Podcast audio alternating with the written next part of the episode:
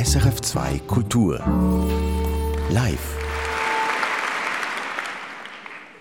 Ja, und hier ist die Sendung Musik für einen Gast am Mikrofon Röbi Kolle, heute live von den Solothurner Literaturtagen. Unser mobiles Studio steht am Landhausquai, direkt am Ufer der Aare und ich begrüße hier in der Cantina del Vino den griechischen Übersetzer und Rockmusiker Yannis Kalifatidis. Herzlich willkommen.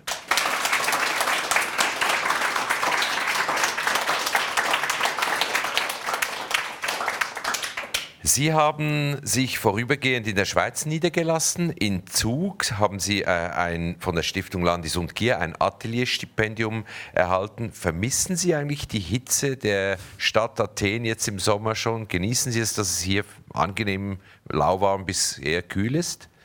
Ja, eigentlich schon. Also die, die Hitze in äh, Griechenland ist im Sommer mittlerweile äh, eher unerträglich, auch im äh, in, in, in Zusammenhang auch mit den Waldbränden, die in den letzten Jahren also sehr auch, auch bis, in, bis nach Athen gekommen also sind. Also die Hitze kommt von den Bränden auch noch Gut, zusätzlich? Das, das weiß man nicht, äh, woher diese Waldbrände stammen. Äh, auch von mangelnder, mangelnder eigentlich äh, Regierungsinitiativen, äh, um die Wälder oder das, die Natur zu schützen und so weiter. Und kann man so noch überhaupt arbeiten? Braucht man eine Klimaanlage in Athen, in der Stadt? Fast jeder hat eine Klimaanlage. Also ich selbst habe keine. Ich, äh, ich bin kein Freund von Klimaanlagen. Das heizt ja dann außen auch wieder mehr auf, oder? Ja, eigentlich schon. Ja, also letztes Jahr weiß ich noch, dass wir, als äh, es bei Athen gebrannt hat, dass wir auch über mehrere Tage eigentlich die die Fenster gar nicht aufmachen dürfen, weil es äh, äh, Ascheregen, das war so, so wirklich apokalyptisch. Sie haben mir erzählt, Sie seien mit dem Auto angereist, also nicht hier nach Solothurn, sondern von Athen nach Zug. Warum mit dem Auto? ich wollte mir einfach die Zeit nehmen für diesen, äh, für diesen Wechsel, kurzen Wechsel in meinem Leben aus dem äh, äh, werde ich hier insgesamt drei Monate bleiben. Daher hatte ich äh, ziemlich viel mitzuschleppen, meine Gitarre und Bücher und Wörterbücher und äh, jede Menge Zeug und äh, ist bequemer mit dem Auto. Ist, ist bequemer und äh, ich wollte auch dieses äh, Abenteuer ein bisschen ausleben. Also ich, ich bin nämlich äh, nachts um 2 Uhr, also morgens eher äh, durch den Gotthardtunnel äh, gefahren. Da war ich völlig alleine. Das ist auch eine Seltenheit. Sie wissen, dass Sie sehr Glück gehabt ja, haben, ja, oder? Genau, genau. Woran Sie gerade arbeiten, darüber sprechen wir dann später. Ja. Ich möchte zuerst noch Ihre beiden Berufe so ein bisschen gegenüberstellen. Musiker und Übersetzer. Ist, sind das gegensätzliche Paare oder gibt es da mehr Gemeinsamkeiten, als man gemeinhin denkt?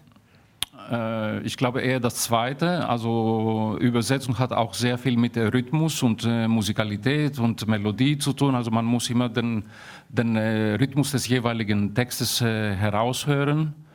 Und auf der anderen Seite Musik. Ich meine, ich schreibe auch die Songtexte selbst auf Englisch und das sind auch eher so kleine, das, das, das ist auch eher Lyrik, öfters. Also nicht immer, aber Mhm. Äh, also da muss ich. Ja, äh, Songtexte sind Lyrik. Darum ist ja auch Bob die, Dylan äh, Nobelpreisträger ja, geworden. Heißen auch, auch englische Lyrics. Sie haben ja auch noch Chancen dann ja, auf diesen Preis. Ja, ich bin noch jung. Die Band heißt Penny Dreadful. Ja, die Band heißt Penny Dreadful. Das, äh, das, das waren früher im 19. Jahrhundert so Groschenromane mit Gruselgeschichten. Ja, ja, Gruselgeschichten. Ist, warum genau. haben Sie diesen Namen gewählt? Also erstens, weil ich äh, einen Bezug zur Literatur äh, habe haben wollte und den habe ich äh, damit gefunden. Allerdings hat sich dann herausgestellt, dass es auch eine, eine Serie mit Gruselgeschichten äh, gibt, die Penny Dreadful die, äh, heißt. Die kam aber später. Die kam aber später, also wir waren als Erste da. Ja, ja genau. Ja, Sie haben die Band 2010 gegründet. Wir erinnern uns, das war die Zeit, als Griechenland in der schlimmsten Krise war. Äh, äh, Musik gegen die Verzweiflung? Ja, Kunst überhaupt und äh, viele Leute haben angefangen, Theatergruppen, also äh, unabhängige Theatergruppen zu bilden. Äh, äh, Musik zu machen, äh, Tanzgruppen sind entstanden äh, und man hat natürlich auch versucht, irgendwie die Räume, die entsprechenden Räume äh, zu finden, in denen man das irgendwie auch den Leuten vorführen kann. Also als Ventil eigentlich. Genau. Ja. Ihre Musik, das werden wir gleich hören, klingt gar nicht griechisch, keine Buzuki, keine griechischen Texte. Sie lachen. Warum nicht? Ja, ich meine, Gut, ich meine, Griechenland hat eine, eine sehr gro große und lange Musiktradition, auch durch den äh, ganzen Nahen Osten und durch äh, die byzantinische Kirchenmusik natürlich auch. Aber ich bin eigentlich mit Rockmusik aufgewachsen. Dann, äh, als ich in Deutschland gelebt habe, habe ich auch nur noch äh, Rockmusik gehört. Und äh, das war irgendwie äh, für mich ganz normal, dass ich das so mache mit englischen Texten und so. Und Sie sind der Bandleader, Sie schreiben die Texte, Sie singen, Sie spielen Gitarre. Wir hören jetzt als erstes ähm, etwas aus dem Album Pilgrimage. Möchten Sie noch etwas sagen dazu? Ja, Pilgrimage, das ist eigentlich äh, eine Wallfahrt. Und äh, das ist eigentlich eine Anspielung äh, auf, äh, äh, auch, auf, auf, diese religiöse Wallfahrt, eigentlich, wo eigentlich der der Gläubige diese Wallfahrt unternimmt, aber dann am Wallfahrtsort ankommt und nichts mehr stimmt. Es, also es gibt keine, keine, keine Zauber, es gibt kein Wunder. Der Heilige existiert äh, nicht. Und äh, das ist vielleicht auch eine Anspielung auf, äh, also das kann man natürlich auch so interpretieren äh, auf die äh, Flüchtlingswelle, die zum Beispiel ganz viele Leute kommen aus äh, Syrien, Afghanistan, jetzt auch aus der Ukraine nach Europa, um hier einen neuen Anfang zu finden, äh, haben Versprechungen von äh, Europa und kommen hier und es funktioniert nicht. Nicht stimmt mehr. Genau. Ja. Also hören wir diesen Titel Love Walks on a Wire. Das ist Yanis Kalifatidis mit seiner Band Penny Dreadful.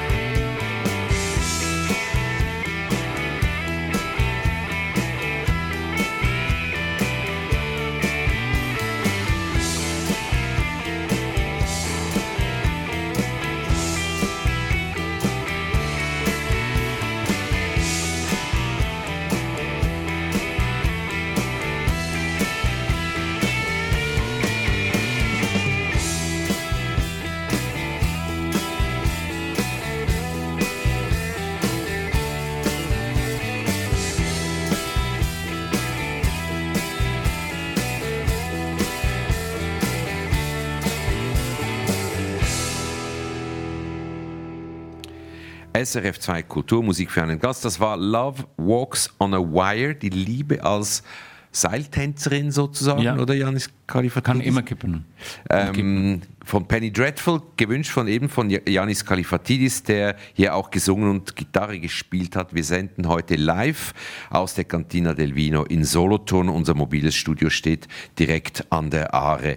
Diese Musik klingt ja, wie gesagt, überhaupt nicht griechisch. Ich habe mich gefragt, von wem sind Sie inspiriert worden? Wir haben vorhin kurz über, über das gesprochen, REM zum Beispiel. Ja, es sein? war, äh, ist vielleicht ein Einfluss. Äh, aber äh, so ganz allgemein sind wir eher von dem, äh, der amerikanischen und der australischen Underground- oder Independent-Szene. Also auch Seattle Grunge, äh, Amerikaner, Johnny Cash, Calexico und äh, Nick Cave und so weiter. Johnny Äh, Cash habe ich überhaupt nicht bei dem Song jetzt. nicht, Ist das aber- ein, ein ja. Vorbild von Ihnen?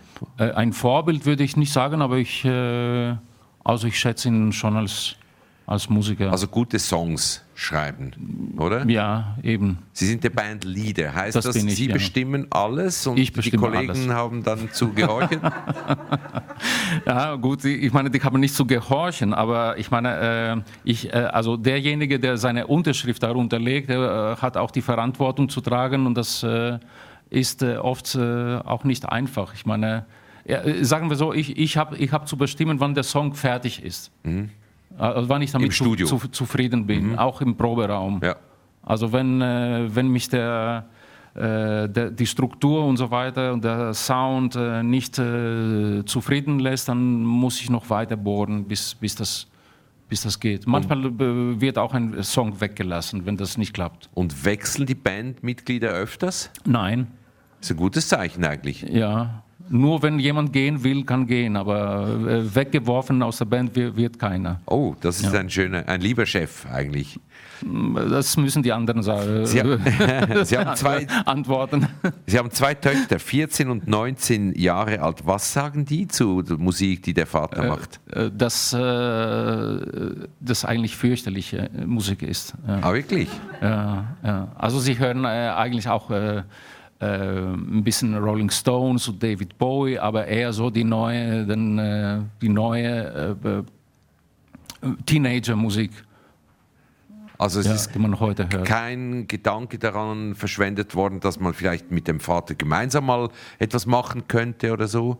Das habe ich äh, einmal meiner kleinen Tochter äh, vorgeschlagen und sie hat mich gefragt, ja, wie äh, in einer Band mit dir zusammenspielen? Du bist doch kein Musiker. das war natürlich, es ist eine ganze Welt zusammengestürzt für mich. Also der Respekt kommt woanders, nicht aus der Familie. Der Respekt kommt noch. Wie war es denn äh, früher, als Sie, der Sohn, äh, Ihre Eltern waren und zu Hause waren? Wie viel Respekt haben Sie Ihren Eltern äh, gegenübergebracht? Ja, was Musik betrifft, ich habe, äh, also meine Eltern haben sehr viel klassische Musik gehört und äh, ich bin eigentlich mit klassischer Musik aufgewachsen und äh, ich, ich kann immer noch auswendig äh, ganze Sinfonien, ich, äh, die Pastorale von Beethoven zum Beispiel, die kann ich Ihnen jetzt äh, ganz vorsingen. Aber Sie haben kein klassisches Musikstück gewünscht. Das heißt, so wichtig ist Ihnen diese Musik heute nicht mehr. Äh, ich höre sie schon, aber ich wollte eigentlich Musik aussuchen, die mich auch so mitbegleitet hat in meinem ganzen Leben. Der Vater war Diplomchemiker, die Mutter Bankangestellte. Was für Erinnerungen haben Sie denn an das Elternhaus? Was war das für eine Stimmung? Was für Werte haben die Eltern Ihnen mitgegeben? Ja, äh, also das waren eigentlich, äh, äh, ich will nicht, jetzt nicht sagen ganz strenge Eltern, aber sie hatten, sie hatten schon Werte. Also, de, ein, ich, also für mich, glaube ich, äh, war äh, einer der größten Werte, die sie mir mitgegeben haben, derjenige der Ehrlichkeit, äh, dass, dass man in seinem Leben äh, sehr ehrlich sein und seine Meinung äh, zu sagen hat und äh, ähm, Sind Sie denn ein ehrlicher Mensch? Kommen wir zurück zu den es, Bandmitgliedern. Sagen Sie dann ehrlich, was Ihre Meinung ist, auch wenn es unangenehm ist für die anderen. Ja, aber ich versuche das auf eine sehr äh, angenehme Art zu machen. Ja. Diplomatisch. Ja. Diplomatisch ehrlich. Man muss, man muss äh, manchmal diplomatisch in seinem Leben sein, ja. Haben Sie- Politik gehört immer dazu. Haben Sie auch rebelliert gegen die Eltern? Ja, ja, ich habe ich hab schon rebelliert. Wogegen Ich war ein genau? kleiner Rebell, ja. Ähm, Gut, ich meine, meine, meine Eltern, das waren so äh, Kinder, die im Krieg äh, groß geworden sind und die waren natürlich sehr ängstlich, was äh, äh, politische Initiativen, also auf Demonstrationen durften wir nicht gehen, also man musste immer irgendwie aus dem äh, abhauen, äh, heimlich aus, der, aus dem Haus, um zu einer Demonstration zu gehen oder zu einem Konzert auch zu gehen, zu einem Rockkonzert. Sie sind ja dann Diplom. Ähm äh, nicht Chemiker, der Vater war Diplom-Chemiker. Ja, ich bin Diplom-Ingenieur der Mineralogie. Genau, Mineraloge geworden. Ja. Heißt das, und heißt das, dass Sie doch ein bisschen ähm, dem Vater nachgeeifert haben in einem, in einem ähm, naturwissenschaftlichen Beruf? Ja, ich, ich habe so, ich, ich hab sogar ein äh, Chemiestudium äh, angefangen. Ihm an, zuliebe? Äh, kann sein. Oder meiner Schwester zuliebe. Sie ist auch Diplom-Chemikerin.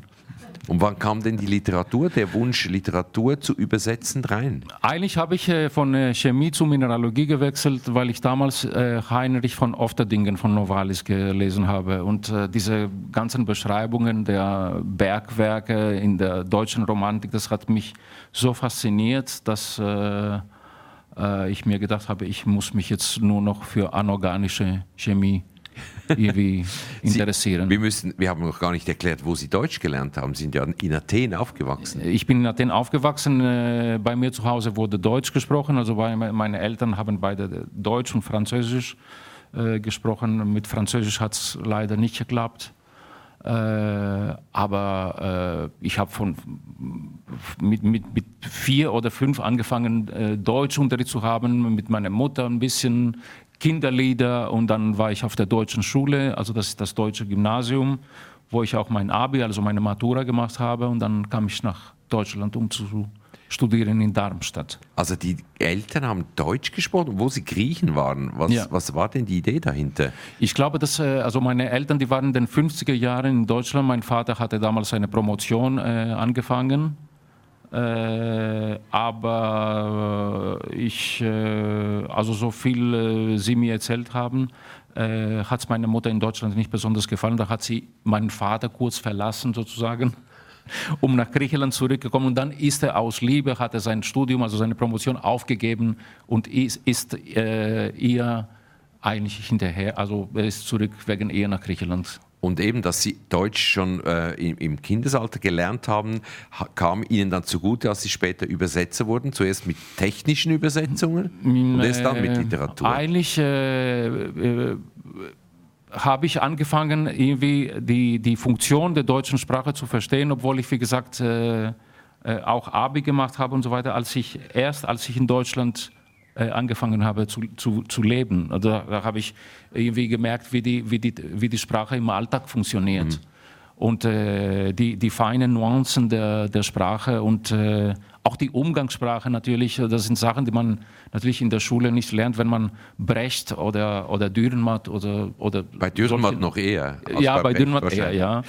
Darüber ja, reden wir nachher, ja, auch ja. über Ihre Arbeit als Übersetzer. Jetzt hören wir eine australische Band, auch ein Wunsch von Ihnen, The Triffids. Sie haben sich einen Song aus Ihrem Album The Black Swan gewünscht, nämlich Fairy Tale Love. Was für eine Beziehung haben Sie zu Australien und zu dieser Musik? Also zu Australien selbst nicht, aber ich bin mit, äh, wie gesagt, mit australischer äh, Rockmusik äh, äh ja, groß, ja, groß geworden, würde ich nicht sagen, aber ich habe sie in meiner frühen äh, Jugend entdeckt.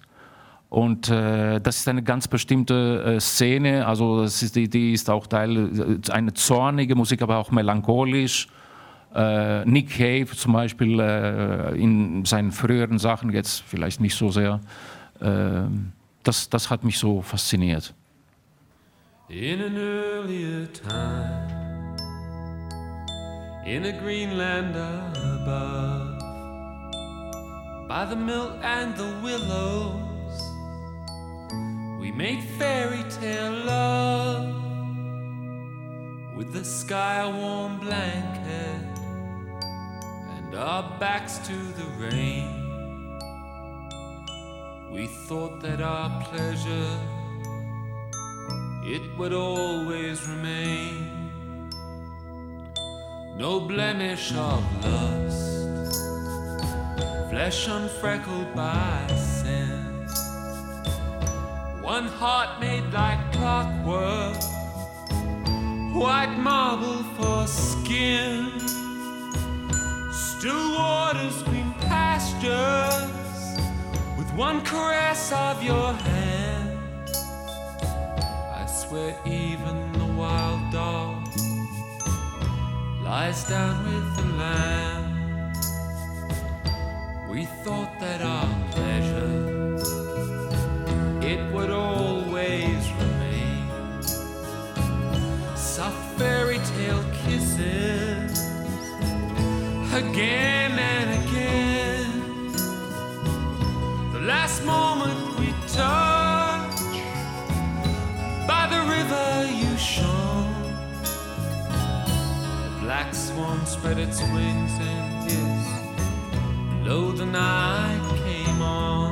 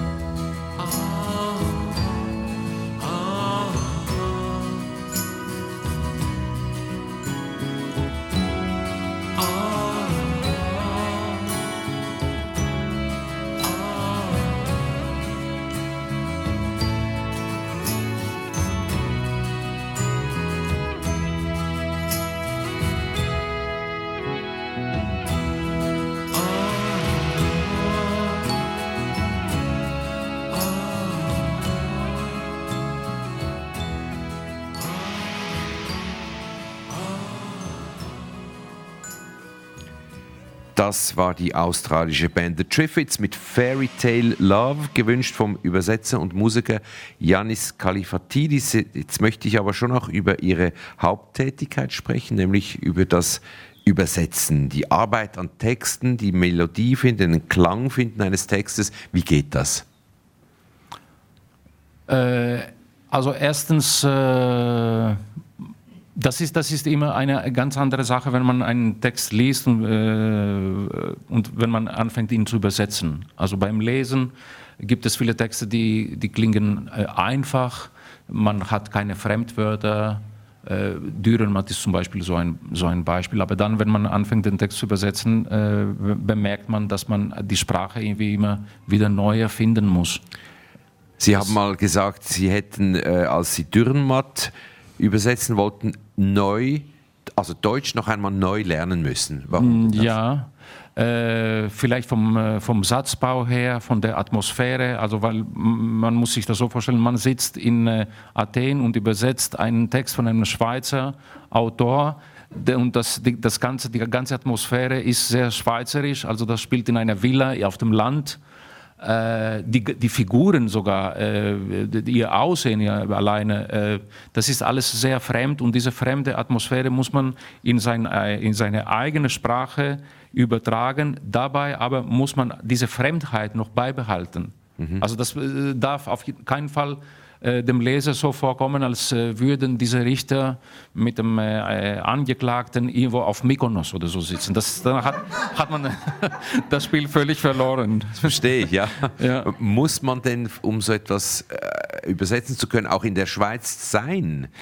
Ja, das, äh, das habe ich sogar bei, äh, äh, bei Friedrich Glauser gemerkt, äh, also beim Chinesen, das das zweite Buch von Glauser, das ich übersetzt habe.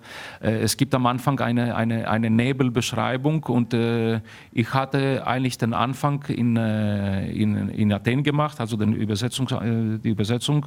Und dann kam ich nach Loren. Äh, Ins Übersetzerhaus im Übersetzerhaus, Zürich genau, Oberland. genau. Und dann, ich hatte so ein Zimmer mit, mit Blick auf den Zürich, Züricher See und dann äh, war es am, morgens neblig und dann äh, wieder ein bisschen sonnig, dann hat es geschneit, weil es auch Dezember, im Dezember war und dann äh, habe ich, äh, hab ich gemerkt, ich, ich muss die ganze Übersetzung wegwerfen und von neu, von neu anfangen. Oh, Weil ich, ich hatte diese, diese ganze Landschaft vor meinen Augen und ich, ich musste eigentlich impressionistisch sozusagen das äh, aufs Papier bringen. Es ist dann griechisch, aber trotzdem eben mit, mit einem schweizerischen Eben. Beiklang. Ja. Im Moment arbeiten Sie an Übersetzungen von zwei Schweizer Schriftstellerinnen, Dana Grigorcia und Dorothee Elmiger. Und Dana Grigorcia hat ja rumänische Wurzeln und hat nicht von Anfang an Deutsch geschrieben. Da habe ich mir überlegt, die, die ihr leistet da wahrscheinlich beim Schreiben schon ein bisschen eine Übersetzerarbeit in Ihrem Kopf. Merken Sie das? Nehmen Sie das wahr, wenn Sie Ihre Sachen lesen? Das, das habe ich auch mit ihr überhaupt noch nicht äh, also die, wir haben nicht darüber gesprochen, aber bei, bei, der, bei der Sprache merkt man das nicht, also überhaupt nicht. Das ist ein wunderschönes Deutsch, was Dana Und die andere, die, äh, die, das zweite Buch von Dorothee Elmiger, das heißt In der ja, Zuckerfabrik. aus der Zuckerfabrik, genau. Aus der Zuckerfabrik, das ist ja eine Mischung zwischen einem Roman und einer journalistischen Recherche. Das ist auch eine Herausforderung, denke ich. Das ist eine, also da fühle ich mich äh, aber eher zu Hause, muss ich sagen, weil ich äh, als Sebald übersetze, also ich habe sehr viele Werke von äh, Max Sebald übersetzt und äh, da bin ich es eigentlich gewohnt, dieses, diese hybridische Form von Literatur, also wo Essay, äh, Reise, Eindrücke, Roman äh, zusammenfließt. Ich habe mit äh, Dorothee Elmiger ku- kurz äh, vor unserem Gespräch gesprochen. Sie hat mir gesagt, worauf sie in Bezug auf die Übersetzung ihres Buches aus der Zuckerfabrik ganz besonders gespannt ist. Oh. Meine Texte bilden oft ein Geflecht, das sich äh, in ganz unterschiedliche Gegenden der Welt erstreckt. Und deshalb freut es mich besonders, wenn eben durch eine Übersetzung dieses Geflecht noch erweitert wird. Ich glaube, dass es sich bei einer Übersetzung ja nicht nur ähm, darum handelt, dass ein Text von einer Sprache in eine andere übertragen wird, sondern äh, gleichzeitig wird der Text selbst ja durch den Übersetzer, die Übersetzerin an einen neuen Ort transportiert. Und ähm, die Sätze müssen sich dann auch daraufhin befragen lassen. Wie liest sich jetzt dieser Satz in Griechenland? Was passiert mit dem Lotto-Millionär aus der Schweiz, wenn er in Griechenland gelesen wird? Ja, sagen Sie es uns. Was passiert mit diesem Millionär in Griechenland? Ja, das ist die Geschichte eines äh, Lotto-Millionärs. Lotto-Millionärs, äh, äh, der, äh, glaube ich, in den 80ern äh, äh, und dann alles, alles wieder verloren hat. Äh, und äh, das ist dann eine, eine, äh, eine wunderschöne Geschichte, wie das, wie das äh, also wunderschön, weiß ich nicht, ob das auch das richtige Wort ist, also sehr beeindruckend, äh, wie er dann äh, äh, zur, äh, auf eine karibische Insel kommt und äh, wie er sich da verhält, weil das war eigentlich ein, ein einfacher Klempner, der diese äh, erste Zahl bei Lotto äh, gewonnen hat. Und äh, es gibt bei uns auch solche Figuren, die äh, dann durch ein plötzliches Glück und dann alles wieder verlieren. Und das ist natürlich schon eine Wette, also wie man das irgendwie auf äh, Griechisch irgendwie rüberbringt. Wie, Äh, ich muss mal gucken, ich bin noch nicht so weit. wie viel ähm, Dialog findet eigentlich statt mit der Autorin in diesem Fall und Ihnen? Haben Sie Fragen oder geben Sie schon ein Stück des Textes? Nee, das können Sie nicht, weil ich Nein. glaube, Frau Elmiger kein Griechisch kann. Genau. Aber, aber Sie haben wahrscheinlich Fragen. Ja, ich, äh, ich tausche mich äh, gerne, immer gerne mit den äh, äh, Autorinnen äh, aus. Und äh, wenn sie natürlich im, im, Leben sind, äh, das ist wunderschön, da kann man sich, und die meisten, nicht die meisten, sondern alle, also äh, ich habe bisher, bisher immer die Erfahrung gemacht, dass alle Autorinnen äh, immer sehr offen sind und sehr glücklich sind, wenn man äh, sie anschreibt äh, oder wann, wenn man sich mit ihnen trifft äh, sie sind ganz offen über das Buch äh, zu sprechen und über die Übersetzung. Sie finden das auch toll. Und ich hatte auch so Fälle, wo mir gesagt, wo mir gesagt wurde, ah, hier hast du äh, gut aufgepasst und so. Mhm. Das, das, hört man gerne. Das ist wie eine äh, gute Energie, um weiterzumachen. Ja. Dorothee Elmiger hat mir gesagt, ihr diskutiert auch im Moment, ob der Titel, wie sich der Titel übersetzen lässt, aus der Zuckerfabrik. Genau, genau, genau. Weil äh, ich wollte nämlich wissen, ich meine, ich hatte schon eine Ahnung, das ist so wie als würde man eigentlich sagen, äh, Aufzeichnungen aus der, oder, oder, oder äh, Memoirs oder irgendwas aus der Zuckerfabrik. Äh, aber mich hat äh, äh, ganz kurz der englische Titel irritiert, weil auf Englisch heißt das Out of the Sugar Factory, was eigentlich eher so eher mit Flucht etwas zu tun ah, hatte. Raus. Ja, raus. Und das hat mich dann ein bisschen irritiert und dann habe ich äh, Dorothee gefragt und sie hat gesagt, nee, das hat eher was mit äh, Aufzeichnungen oder äh, äh dieser Versuch aus der, aus der Zuckerfabrik äh, heraus, was eigentlich, äh, was ist eigentlich eine Zuckerfabrik, aber da, da, da, will ich jetzt nicht länger eingehen auf die Sache, aber ähm, ja, und da haben wir uns entschieden, dass wir das auch auf Griechisch so nennen, aus der Zuckerfabrik. Mhm. Ja. Zurück zu Ihrer Playlist, Janis Kalifatidis. Wir hören gleich jetzt äh, PJ Harvey. Sie haben sich Big Exit ausgesucht. Was bedeutet denn Ihnen dieser Song oder was bedeutet Ihnen diese Künstlerin? Ja, also PJ Harvey, das ist äh, äh, eine sehr dynamische Frau und sie ist sehr experimentierfreudig. Äh, sie hätte eigentlich äh, auf den Charts ganz oben sein können, wenn sie es wollte, weil sie kurzfristig auch sehr erfolgreich war. Und, aber sie hat einen anderen Weg eingeschlagen. Und äh, also als ich sie zum letzten letztes Mal in Athen live gesehen habe, das war eine eine eine eine Bertolt Brecht eigentlich Aufführung. Das war kein Konzert, das war ein episches Theater auf der Bühne. Das war fantastisch. Und äh, also sie gibt nicht auf, sie ist politisch äh, aktiv, sie macht Theatermusik und äh, ja, sie ist sehr rebellisch und das ist doch schön. Ja.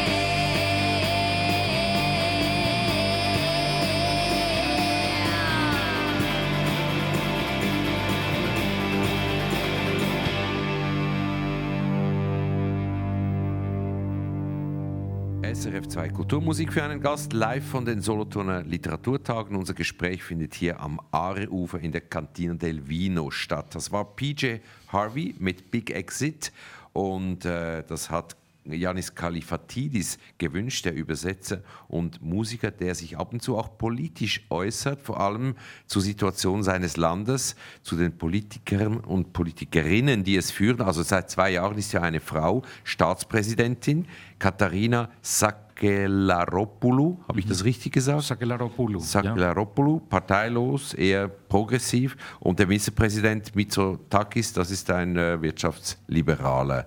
Wie, wie beurteilen Sie dieses Gespann? Ein Neoliberaler. Neoliberaler. Ja, ja, ja. Also Katharina Sakelaropoulou, das ist die Staatspräsidentin. Sie hat eigentlich auch nicht wenig zu tun. Sie unterschreibt einfach die Gesetze, die Mitsotakis an, äh, auf den Tisch stellt. Aber also das, der- sie hat keine Rolle. Der Das starke äh, Mann ist, ist Mitsotakis. Dekoration da. Ja. Also die, nicht die Frau, sondern diese Stelle, meine ich. Äh, Mitsotakis, das ist der Ministerpräsident, äh, hat eine neoliberale äh, Regierung, die jetzt seit drei Jahren an der Macht ist und sie äh, fürchterlich versagt hat. Äh, Also in, in, in jeder Hinsicht. Äh, wir haben jetzt seit kurzem zum Beispiel eine, eine Campuspolizei, eine Universitätspolizei, hat er eingeführt in einer Zeit, wo, es, äh, wo wir eine Pandemiekrise haben, äh, äh, hat er sich herausgesucht, eine Universitätspolizei zu gründen. Und jetzt gibt es zum Beispiel auch in Thessaloniki auf der auf dem Universitätsgelände Auseinandersetzungen, also heute, wo wir jetzt gerade hier sind, Auseinandersetzungen zwischen der Polizei und, also der, ich meine, der kriegsbereiten Polizei, also mit äh, Des Militärs das, eigentlich. äh, ja, das ist kein Militär, aber da- die sind so ausgebildet und äh, äh, das sind eigentlich auch keine demokratischen Leute. Also die, ich meine, die, die Polizei, die griechische Polizei, die ist gar nicht demokratisch. Aber Mitsotakis sieht das ganz anders. Er hatte diesen, diese Woche einen sehr selbstbewussten Auftritt am WEF in Davos. Er sagte, ich zitiere, wir sind heute ein zuversichtliches, widerstandsfähiges Land. Wir haben den Populismus bekämpft und bewiesen, dass wir es besser können. Ja, Die Schulden seien bezahlt und, und so weiter. Das ist natürlich alles äh, seine eigene Meinung. Das ist so, wie er sich selbst vermarktet.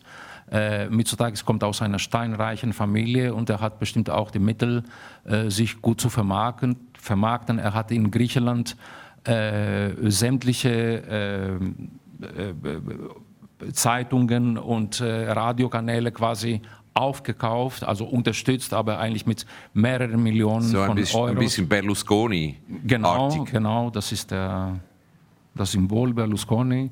Und äh, das heißt, wenn man, wenn man heute in Griechenland lebt und äh, sich nicht durch die alternativen Medien irgendwie informiert, äh, äh, hat man keine Chance, dass man irgendwie wirklich äh, ein Stückchen der Wahrheit mitbekommt. Aber er sagt auch, es geht dem Land wirtschaftlich wieder besser, den Leuten geht es besser. Wie Ja, sehen das, Sie das? Wie das sehen Sie erzählt er so. Das, das, das stimmt doch gar nicht. Alles wird teuer. Äh, die Elektri äh, also der Strom ist fürchterlich gestiegen.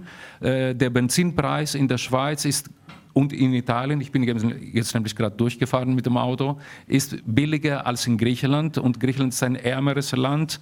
Äh, es gibt keine Pressefreiheit. Wir sind auf dem letzten Platz der Rangliste für Pressefreiheit in Euro, also auf auf dem letzten Platz der europäischen Länder. Wir sind auf dem Platz 108, die Schweiz zum Beispiel auf Platz 14, Deutschland auf Platz 16, äh, die Ukraine ist auf Platz 106 und äh, von Russland ganz zu schweigen. Also das hat doch was zu sagen, dass äh, wenn man die Pressefreiheit als Regierung fürchtet, Mitsotakis hat gutes, äh, äh, gutes, äh, gute PR, sagen Sie, ein gutes ähm, Gespür, sich zu vermarkten. Offenbar funktioniert das. Er war der erste griechische Ministerpräsident, der vor dem US-Kongress gesprochen hat. Also Griechenland bekommt eine Stimme international. Wäre, eigentlich wäre etwas Gutes im Prinzip, dass man gehört wird. Äh, Mitsotakis äh, will äh, äh, immer, immer das gute Kind der Amerikaner und der Europäischen Union äh, spielen, aber oft funktioniert es nicht einfach äh, äh, immer den anderen nur den Gefa die Gefallen zu machen, also den, den Gefallen zu machen. Also zum Beispiel Erdogan hat im Moment ganz viel bessere Karten, obwohl er eigentlich äh, noch fürchterlicher ist Und als er, unser. Erdogan spricht jetzt, hat die Beziehungen zu Griechenland abgebrochen. Das ist ein anderes Fass, das machen wir jetzt nicht auf. Ja, nein, nein. Also, es Nein. gibt da einiges zu erzählen und es ist spannend, dass Sie diese Geschichten ganz anders wahrnehmen als Grieche, als wir sie eben lesen oder hören in den Medien. Ich möchte nochmal aufs Schreiben zurückkommen. Sie schreiben äh, Songtexte. Ähm, ist das alles, was Sie schreiben oder, oder sind Sie auch sonst irgendwie als, als Autor tätig? Schreiben Sie eigene Texte? Die finden meine Kinder nach meinem Tod. Also wie? Sie haben sie, Sie wollen nicht, dass Ihre Kinder die Ich habe lesen? keinen, also ich meine, mein, äh, ähm, mein künstlerischer Bedarf ist völlig äh, gedeckt durch äh, die Übersetzung und äh, die Songtexte und durch die Musik. Ich hätte jetzt also im Moment auch kein, keine Zeit. Also ich, ich schreibe schon Lyrik. Äh, ich habe auch schon äh, zwei, naja, äh, angefangen zwei Romane zu schreiben. Also ich habe so ungefähr die ein bisschen was daran geschrieben, aber ich, ich bräuchte wirklich viel Zeit. Also Sie trauen sich noch nicht richtig. Kann Ich man so sagen? die, ich habe auch die Zeit nicht. Das sagt man dann so, wenn man sich nicht traut. Ja, ich, ich, natürlich, wenn, wenn, wenn man schreibt und äh, bei Lyrik ganz besonders, will man auch, dass, dass das auch was ganz Besonderes ist. Also absolut. das, das, und äh, ich will mich noch nicht so weit. Ja. Wir kommen jetzt auf Ihrer Wunschliste zu Frank Zappa, einer, der Musik komponiert und aufgeführt hat wie kein anderer und der in meinem Leben, mindestens in meiner Jugend, eine prägende Rolle gespielt hat. Wie war das bei Ihnen? Ja, bei mir ganz besonders. Also ich, äh, ich glaube, Zappa ist, äh, ich, ich weiß noch, wie ich so mit meinem Lego da gespielt habe und äh, Apostroph, also die Platte aufgelegt habe, die mir ein Freund von mir geschenkt hat zu meinem Geburtstag und die fand ich so, das war so die, die Spielmusik, die Begleitmusik zu meinen Kindern, äh, zu meinen Legos und so, weil das, das war so spielerisch. Und äh, das, hat dann, äh, das hat sich dann weiterentwickelt. Also ich, ich hatte äh, seine sämtliche Platten äh, ge ge gekauft, äh, die kann ich auswendig zum Teil. Ich hatte auch das Glück gehabt, ihn fünfmal live zu sehen in Deutschland, auch kurz vor seinem Tod. Und äh, äh, bis heute, wenn ich, wenn, wenn ich äh, ihn mal so auf YouTube sehe, äh, kann ich das eigentlich gar nicht glauben, dass er nicht mehr bei uns ist. Von Frank Zappa hören wir Peaches and Regalia.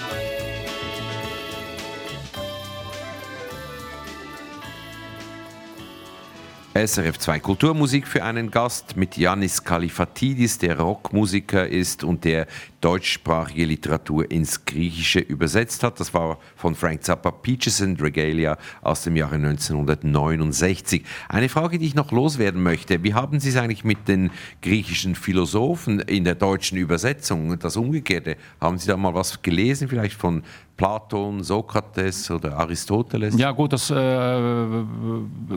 klar, man hat es gelesen in der Schule und man liest äh, immer noch. Äh, äh, aber ich finde eigentlich, dass äh, also Griechenland äh, bezieht sich immer auf, auf, die, auf dieses, dieses äh, altgriechische Kulturgut und äh, das äh, wird uns manchmal in Griechenland äh, ein bisschen zu viel, weil wir auch ein zeitgenössisches äh, Kulturgut haben, also äh, äh, Musik, Theater, äh, Autoren, Autorinnen und äh, äh, man muss das eigentlich auch ein bisschen so nach äh, äh, in, in den Ausland bringen. Also dass man muss das also ein bisschen, dass es publik wird, dass es bekannt wird, dass Also auch Sie Griechenland ein schaffendes ab Land von ist. den alten Griechen. Äh, ja gut, ich meine, ich schätze sie sehr und Mhm. äh, ich meine. Verstehen Sie denn als, als Grieche heutzutage das Altgriechische? Nee, das ist, das ist eine völlig andere Sprache. also Sie können das lesen, aber Sie verstehen es Ich- nicht. Ja, also Oder der- nur gut, ungefähr. Einzelne, einzelne Wörter. Ich meine, äh, der Satzbau, der ist ganz anders. Das, das äh, ist eigentlich auch eher äh, wie bei der deutschen Sprache. Also der Satzbau, das Verb kommt immer am Ende des Satzes, also bei den Relativsätzen und so weiter. Also wie wenn wir Mittelhochdeutsch lesen würden. Ja, Man hat eine genau. Ahnung, was es ist, Ja. aber doch Ja. äh, schwierig. Oder wie Latein und, äh, Italienisch. Italienisch. Und so. Ein Ausblick noch jetzt auf Ihre zwei Monate, die äh, kommen. Sie bleiben in Zug noch in diesem Werkatelier von Landis und Kier. Äh, wie haben Sie eigentlich Zug bis jetzt wahrgenommen? Was wussten Sie von Zug als Eigentlich, Grieche? eigentlich wenig. Ja. Sie haben bestimmt recherchiert. Ja, äh, bevor ich gekommen bin, äh, habe ich natürlich recherchiert. Ich habe die Zuger Kirschtorte natürlich entdeckt. das ist auch das Erste, was ich, was ich in Zug ausprobiert habe, als ich da angekommen bin. Oh, ich muss das jetzt Da ausprobieren. könnten wir jetzt ins Detail gehen. Ich, ich bin in Zug aufgewachsen. Welche ist denn die beste? Aber das Ja, führt jetzt zu weit. ja, ja, das genau. führt zu weit. Aber Ja, ja. äh, Sie haben sicher auch gelesen, dass Zug ja auch ganz viele Briefkastenfirmen hat, dass Zug tiefe Steuern hat, dass Genau. da auch russische Oligarchen leben und so. Ja. Haben Sie da auch noch weiter recherchiert? Äh, eigentlich nicht. Äh, äh, also ich, äh, ich habe das Kunsthaus äh, besucht. Ich bin am zweiten Tag Mitglied bei der Bibliothek von Zug geworden. Das ging auch wunderbar und ganz einfach per Internet und so. Und also ich versuche immer so die, so die, die kulturellen so Einzelheiten des, äh, Sie sind des sehr diplomatisch jetzt. Wes, wes Brot ich esse, das Lied ich sing. Das kennen Sie, dieses Ja, Sprichwort. ja. Also Sie werden jetzt Okay. nichts Negatives über Zug sagen. Ist Nein. auch okay. Ist eine schöne Stadt, finde ich auch. Ja, Hat ein breites kulturelles. Angebot. Und ich wü- wünsche Ihnen da, dort äh, noch äh, gute, eine gute Zeit, gute Übersetzung eben von Elmiger und Gr äh, Grigor Grigorza. Tja, Ja, genau. Ähm, ihr letzter Musikwunsch, das ist ein weiteres Urgestein der Rockgeschichte, Neil Young. Er ist 76, immer noch sehr aktiv. Ende 21 habe ich nachgeschaut, kam sein 43. Studioalbum heraus. Dazwischen veröffentlicht er verschollene Studioaufnahmen, vergessene Live-Konzerte und äußert sich auch immer wieder pointiert zu politischen und sozialen Themen. Und das Stück heißt Cortés the Killer. Und das ist auch wieder so eine Geschichte, wo er, wo er Stellung bezieht. Und äh, das hat ja zu tun mit den, mit den alten mexikanischen Ureinwohnern. Ja, ja mit, den, mit den Azteken. Äh, das ist aus einem äh, Album, das heißt Zuma. Und äh, er erzählt eigentlich von Cortés, also dem Conquistador, äh, der irgendwie nach äh, Mexiko kommt. Und äh, man muss sich das so vorstellen, dass, äh, dass damals in Mexiko eigentlich eine äh, Dürrheit, also extreme Dürrheit herrschte.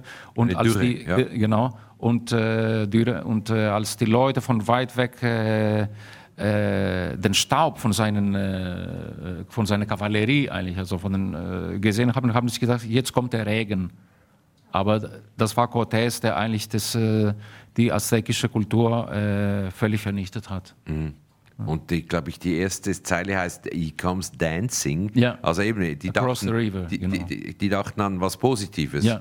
Und Sie haben mir gesagt, das Stück, ähm, das ist ja, Sie werden es hören, etwas äh, sehr melancholisch Düsteres, hätte Sie auch wegen der Gitarre interessiert. Warum denn genau? Ja, also äh, Neil Young ist eigentlich einer der Gitarristen, äh, die eher äh, unterschätzt sind. Also er, auf der anderen Seite, nur Neil Young kann Gitarre so spielen. Äh, also, äh, kein, kein anderer kann so Gitarre spielen wie Neil Young. Das ist vielleicht nicht so schwierig, aber das ist sehr expressionistisch und äh, man kann das einfach nicht nachahmen. Das ist äh, seine Kunst. Das hören wir jetzt gleich an mit Cortez the Killer. Ich bedanke mich ganz herzlich, Janis Kalifatidis, dass Sie hier waren, live in Solothurn. Herzlichen Dankeschön, Dank. dass Sie gekommen sind. Merci vielmals.